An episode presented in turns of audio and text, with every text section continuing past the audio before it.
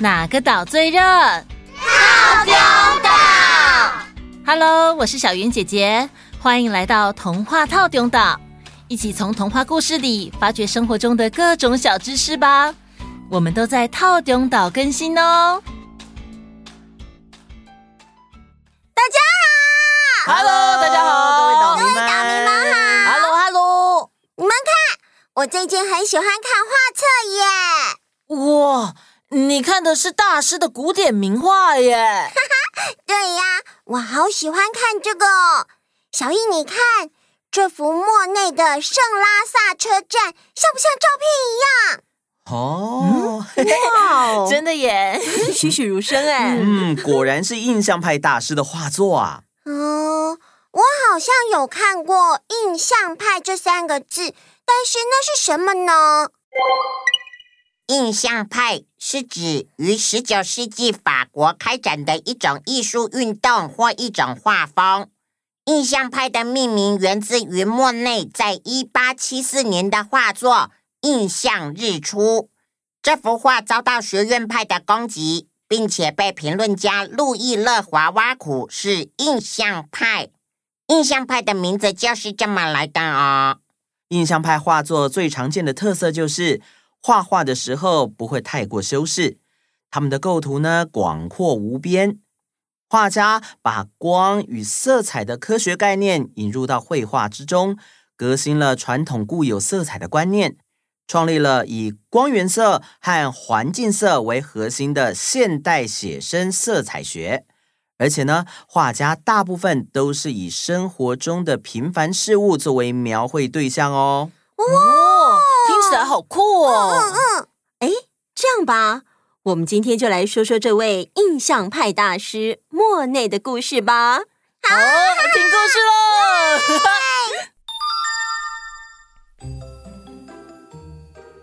克劳德·莫内，他是印象派画风的创始人之一。他很喜欢感受大自然瞬息万变的光影变化。很多画家的绘画历程中，都会有比较暗色调的画作，但是啊，莫内除了在最后几年因为眼睛看不清楚，让画作的颜色比较暗之外，其他的几乎没有哦。他很喜欢日出，喜欢色彩缤纷鲜明的感觉，在画家里是很特别的存在呢。一八四零年，莫内出生于法国巴黎，五岁的时候。全家人就搬到法国北方塞纳河河口的利哈佛，这是一个港口城市，风景非常优美。莫内很喜欢大自然，所以常常到海边看海。哇，海浪真的好神奇哦！每次涌上岸的浪花都有不同的角度、不同的高度，没有一朵浪花是一样的耶。而且被浪花拍打的石头好像在跳舞一样。他常常跟石头说话，就像我们会跟猫咪啊、还有狗狗、还有娃娃说话一样。哇，这颗石头好像长了胡子的老爷爷哦！嗨，老爷爷你好啊！哎，这颗石头好像在笑。嘿 嘿，Hello，你在笑什么？哇，你们真的好可爱哦！我要回家把你们画起来。他回家之后，把脑子里的可爱石头都画了下来。在家里画还不够，第二天上课的时候还画在课本上。老师看到了，莫内，你……哎呀，这孩子的画画的真好。你想画画也不能画在课本上啊。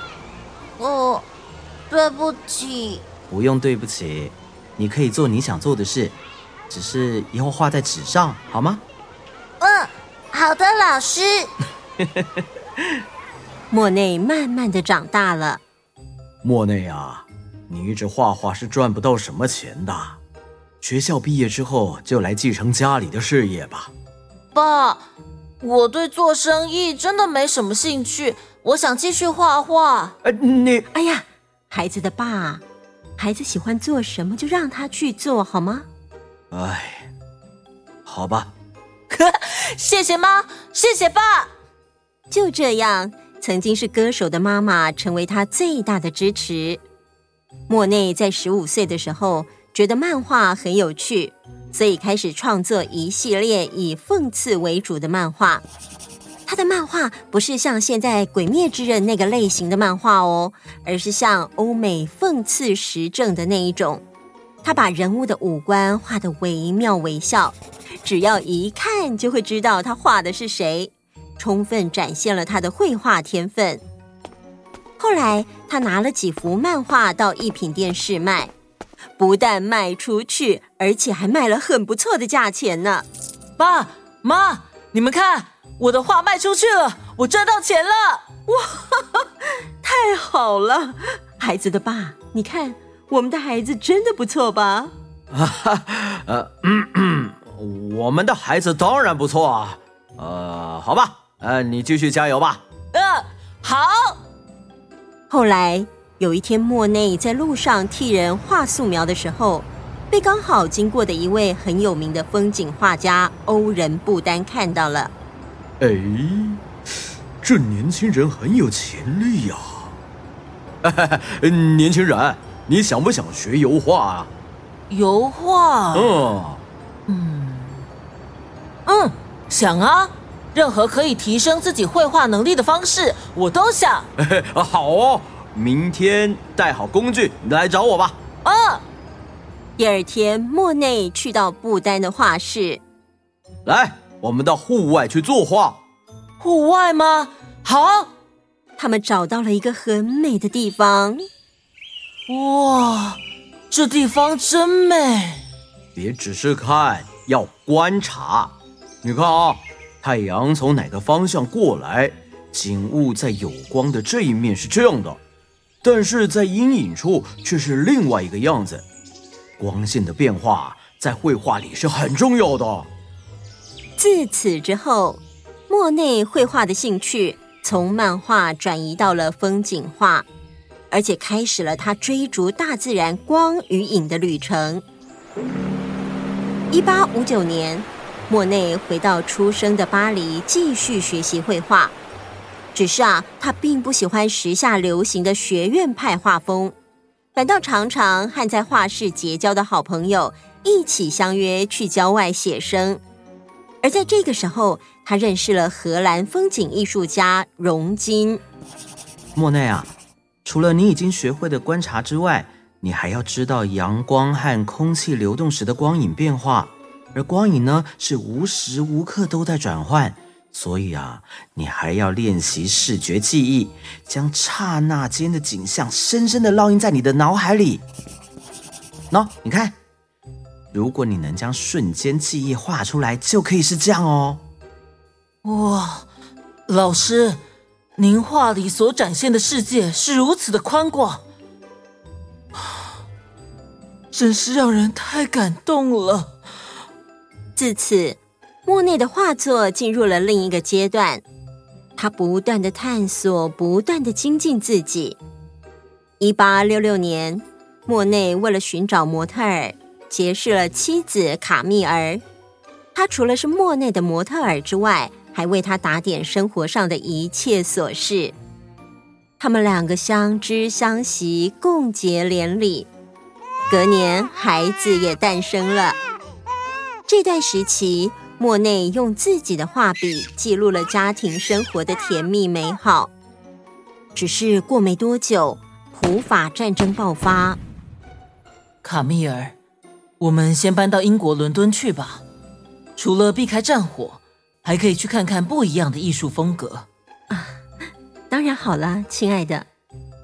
避战到伦敦的这段时间，莫内看到了不同国家的不同画风，让他的眼界大开。于是他把这些绘画技巧融入了自己的创作，让自己的绘画实力又更上了一层楼。一年之后，莫内一家回到法国定居，度过了一段恬静的时光。这段时间，莫内多次报名巴黎官方的艺术展览。嗯，这画看起来光影的表现还不错。这这，哎，这不行不行，这幅画的技巧不行啦。是啊，而且主题也太不明显了。哎，退回去吧。嗯，退吧，退吧。几乎每次都被评审退回。后来，在一八七四年，莫内与雷诺瓦、毕沙罗与塞尚等几位有名的艺术家聚在一起。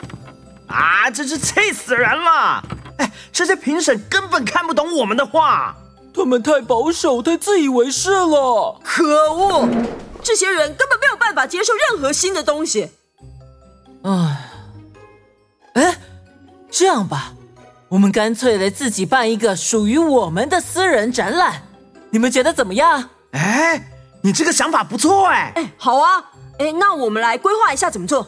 太好了，这样就不用被那些老古板限制了。就是啊，哎，这次的展览，莫内展出的就是非常有名的《印象日出》这幅作品。他回到小时候住的利哈佛。那天一大早，他带着画具来到海边。这个时候雾还没有散开，阳光缓缓升起，在天空中出现了美丽的光彩。这，这太美了！我一定要用画笔记录下这一刻。各位岛民们。这就是我们前面说过的莫内最有名的画作之一《印象日出》，它现在啊就挂在法国巴黎的马摩坦博物馆里哦。虽然这幅画是后来开启了一个画风的开始，但是在当初却被一位评论家讥笑。哎呀，哎哎哎，这种画也敢拿出来展览啊？不该，哎这根。本是还没完成的画吧？啊，哎，只是让人有点粗浅的印象而已，不该。而且啊，我觉得这幅画比壁纸还不如啊！我看，物以类聚，这里展出的画作都是印象派吧？不该。印象派的“印象”这个词，可以说是用这幅画的前面两个字，也可以说是以这位评论家的评论来命名的。但是啊，这群参展的艺术家并不以这样的评论退缩，反而就直接使用“印象派”这个名字，当成他们的画风派别，卷起了一股艺术革命。之后，莫内又持续在光影的世界继续努力。他花了一年的时间，对着同样一堆稻草堆画了十五幅画，有早晨的，有黄昏的。有春天的，还有夏天的稻草堆，因为他画的实在太好了，所以在开画展的时候，那十五幅画在三天之内就全部都卖出去了。也因为这样，莫内慢慢的累积了一些财富，他买了一间房子和周围的土地。我呢，要在庭院里挖一个池塘，在里面种满睡莲。我还要在池塘上面造一个我喜欢的日本样式的桥，因为莫内太爱这些莲花了，所以在他人生最后的二十多年时间里，他都在画莲花。一九二六年的十二月五日，莫内放下了他手中最爱的画笔，与世长辞，享年八十六岁。虽然他走了，但是他的绘画作品却长久的留在大家心中。结束。哇，可以一直都做自己喜欢的事，真的好幸福哦！嗯，没错没错，对呀。但是喜欢画画，是不是就是要学油画、学素描呢？嗯，也不一定哦，也有像是漫画啦。或是更现代的，像是动画哦，动画动画，我喜欢看动画，我也是，我超喜欢少年悍将的啊啊！我喜欢那个妙妙全部力，我觉得绘画动画超级厉害的。但是妈妈刚刚不是说喜欢看古典名画吗？哎呦，人家都喜欢嘛！啊，好想知道动画是怎么做出来的。对耶，我也好想知道哦。没问题，收到你们的愿望喽。今天我们为大家请到梦幻工作动画师来跟大家介绍一下好看的动画是怎么做出来的，以及如果想要成为动画师要怎么做，还有动画师的工作内容是什么呢？哇哈，内容好丰富啊！没错，那我们现在就来欢迎今天的特别来宾——动画师谢一凡哥哥。一凡哥哥好，一凡哥哥好，一凡哥哥，大家好，大家好，Hello Hello，各位好，我是一凡。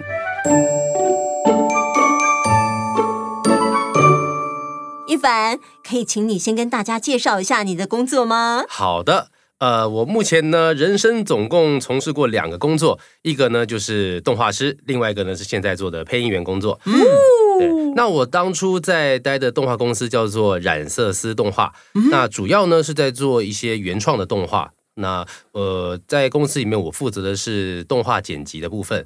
那因为当时我们我还在公司的时候呢，公司的规模不算太大，大概就十多个人这样子，嗯，所以整个动画制作的流程我都会参与到。那所以呢，因此对于这个动画制作的整个一些过程啊，跟一些相关细节，我还算是蛮了解的。哦，原来如此。是的，是的。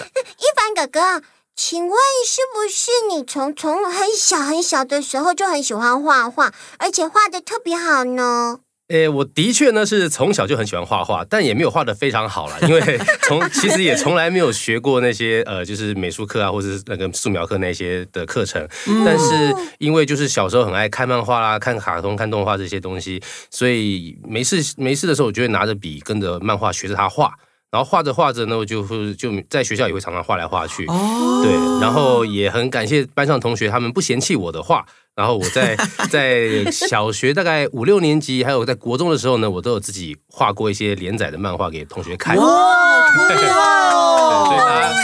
以他对就觉得。这样就会让自己有很多的虚荣心，就说：“哎，原来我会画漫画呀，好像大家还还爱看呢。”哈，就是其实也还好，但因为那时候就是就是照着画嘛。那现在那时候很流行是七龙珠啦、灌篮高手什么的，就看到了什么有趣的东西，我就跟着把它描下来。然后看到好玩的情节，我就把它加到自己的故事里面。然后所以就是有点大杂烩的方式呈现给大家看。然后就觉得很自己画的也很开心，因为有有人愿意看，那就就就有了一个动力在。那所以就是这样子，一直以来我就会把这个画画当做是我心中的一个呃一个很觉得可以。一直保持在在在做这个事情的一个兴趣，这样子。所以，一凡哥哥，你学画画的过程是自学吗？还是说你是有去像上补习班这种的？嗯，其实算是自学，我就是自己爱看，然后就爱动手画，跟着画，然后就，但就是比较还是其实停留在涂鸦的阶段了，就画的是画的是蛮随随随便便这样子。他他随便是我们大家的专业哦。我有买过一些那种就是教人家画漫画的那种书，鸟山明漫画教授，就跟着这样哎试试看怎么画这样子。哇，那真的也很厉害，真的，就是很很有兴趣，所以会想要一直接触。可是哎，一凡哥哥，嗯，那。漫画跟动画之间的关系是，动画是不是就是会动的漫画？呃，其实可以这样想，其实我们可以把动画就当做是一格一格的漫画，然后他把这些格子、这些漫画格子呢，一口气噗噗噗噗把它播放出来，连着播放出来，它就变得像是会动的一些图画，所以就是动画就有点像是会动的图画的那种意思。对，那其实大家小时候应该有时候有些人会玩过，就是我们会在课本的那个。角落的那个页页数上面会画上一些小小的人，对对对对，然后好几页画好之后，你就用手去巴拉巴拉巴拉翻动它，然后那个人就会动了。嗯，对，那这个就是漫画的这个物理原理，就是视觉暂留的方式来让这个。不会动的东西变成会动的哦，酷哎！我有画过哎，在那个呃作业簿的边边。对，没错没错，大家上课。我会画，我会画火柴人。没错没错，对，就是简单会动的火柴人，这就很好玩啊。那是不是？那像这样子一秒钟的一个动画，那大概都需要几格的画格才有办法完成一个动作？通常的话，大概。一秒钟会大概是二十四格，哇，一秒钟就二十四格，二十四到三十格都有可能。一格一格的画，到平常看的动画，真的好不简单哦。真的。啊，我另外一个问题，嗯，那动画到底是先有声音还是先有画面呢？通常来说，动画习惯的做法是会先有声音。因为我们先把声音录制好之后呢，可以让这个动画师来参考这个声音的表演。嗯、那而且我们会先把有点像是把整个故事的剧本呢，先把它台词给录出来，嗯，然后剪辑串起来之后呢，就可以知道这整部动画片的它的节奏是怎么样的，哦长度大概会多少这样子。所以我们会先用声音的部分，先把整个影片的流程给搭上来。哦，不只是我们出了一些角色的参考音，有一些、嗯、呃音乐也可以先搭衬一下，或者一些音效，把整个时影片的时间点给做出来。哦，因为它基本上来说，它的过程是相较于动画的过程来说是比较快的。哦，因为你要把这个东西整个画出来，让它动起来的话，让它花很多的时间。所以，如果我们先做了声音的部分的话呢，可以先抓到一个主要的节奏点，然后这些声音呢，再可以交给动画师，让他们去参考。呃，这些声音带给他们的情绪，让他们有一些更好想象、联想这些画面，去把这个画面给画出来，这样子。哦，是用声音去带给那个动画师一些想象。是是是，那其实它都是整个东西，这个过程也是不断的在互动啊。就是比如说，可能配音配音员配完了这个声音之后呢，然后呃，动画师看听到这个声音之后，去跟着画，那他可能会参考一下配音员的表情啦，或者他到时候当时出声音的情绪是怎么样的。那他可能可能他们在画的过程中也会觉得说啊，我觉得这边可能。如果希望再有更戏剧效果一点，怎么样的，我们可以再请声音部门这边再重新配一段声音，让动画师更好的去发挥，哦、就是不断在来回的修改调整。好讲究哎，对对对对对啊！哎，那在你成为配音员之前，会不会因为在这样的过程里面，很需要就是配合着动画的制作？嗯、呃，你会不会有参与这种就是前期的这种配音的部分呢？去帮忙动画师来做。更他们细致的动画，呃，对，因为通呃，我那时候其实现在会做配音员的关系，也是因为当初在动画公司有参与制作那个参考音啊、嗯呃，因为那时候公司里面大概是我的脸皮最厚，所以就是只有我敢对着麦克风稀里糊涂乱讲话这样子，啊，所以呢，我就就是可能。私底下也蛮有一种表演的冲动啊，就哎好，我觉得这个蛮好蛮好玩的，那就我是自己来录吧。那因为对公司来说，这也是比较节省成本的一个方法，因为找自己公司员工来录，那我们就不用说一次一次的请配音员来来正式到录音室收音，因为这都是一个成本嘛。那尤其在前期制作的时候，我们可能故事跟脚本可能台词都没有很确定，所以我们可能参考音要重复录了好几次。哦，第一次录完之后，我们可能讨论一下，说发现嗯这些话讲的不太顺。改一下台词，再来录，再来录。所以其实，在过程中会花蛮多修改的那个一些进行修改的过程。所以，哦、所以呢，我们自己来帮动画录会比较有效率一点。而且，我们自己动画师也最了解自己做的动画。嗯，所以在在配的过程中，可能角色应该怎么样去做情绪，可能也会比较呃比较清楚的知道一点点这样子。哦，哎，一凡哥哥觉得动画师应该算是幕后，和配音员是表演者，这两者的工作是互相帮助的吗？呃，没错，没错。其实声音跟画面互相配合是绝对、绝对需要的。嗯，那而且我觉得，其实动画师跟配音员都算是一种表演形式的表演者。嗯嗯，对，那就是呃，差别在于动画师他们是把他们的表演能量放在呃，就是透过电脑。或是一些手上的画的画笔，把它放在角色上面。对，那我们配音员呢，就是用声音把我们的那个能量放在我们的角色上面。对，所以其实是相辅相成的。那呃，就像我刚刚说那个参考音的过程中也是这样子，就是好的配音声音表演会让动画师听到就觉得说，哇，我这个东西我一定要把它好好。好有画面的感觉。对，他就立刻就知道要怎么去呈现那些肢体动作。对，那如果我们看到了就是很丰富的肢体动作的表演画面，我们也很想要把它。就就是用很棒的方式把它用声音呈现出来，对对对对，所以我觉得这是互相加分，可以互相一起冲撞出更多创意的那个过程，哦、很有趣。真的耶，这两个工作都好酷，好好玩哦。哎，一凡啊，是，你有没有什么建议给以后也想要做动画师或是配音员的岛民们呢？嗯。呃，因为前面有说过，这两个工作都是跟表演有相关的，嗯、所以我觉得身为表演者呢，最重要的是要呃，就是观察跟体验，嗯，这两个东西要做到很很确实，就是要去打开自己所有的感官去体验这个世界，然后尽量去观察很多很多的细节。那如果是因为是动画嘛，所以我们多看相关的动画作品，然后多接触这些不同表演形式的东西，我觉得对未来都会有帮助的。而且就像是很多时候，像我小时候很爱打电动、看漫画。嗯都泡在这里面，然后感觉好像花了很多时间，有点浪费时间。可是 殊不知，哎，竟然现在这些东西对我的工作都帮助非常大，哦、都成为了你的养分。对对对对，不管在动画或者在配音上面，都是非常有帮助的。所以这个，我觉得每一步应该都是有它的意义存在的。哦、完了，有你，没错，对，真的。嗯，那一凡哥哥可以把我设计的变帅一点吗？哎，这个嘛，好了，Friday，你点点呐。啊，今天真的是非常谢谢一凡哥哥，谢谢你来上我们的节目，谢谢谢谢一凡哥哥，谢谢大家，谢谢。谢谢希望我的介绍呢，可以让大家更了解动画师这个工作。那也欢迎有兴趣的岛民们呢，一起来累积自己的能力，以后可能可以加入动画圈，一起来贡献更新鲜的肝脏，呃，更新鲜的创意。谢谢大家，谢谢一凡哥哥。好，那我们今天的节目就先到这里喽。那我们下次见，拜拜。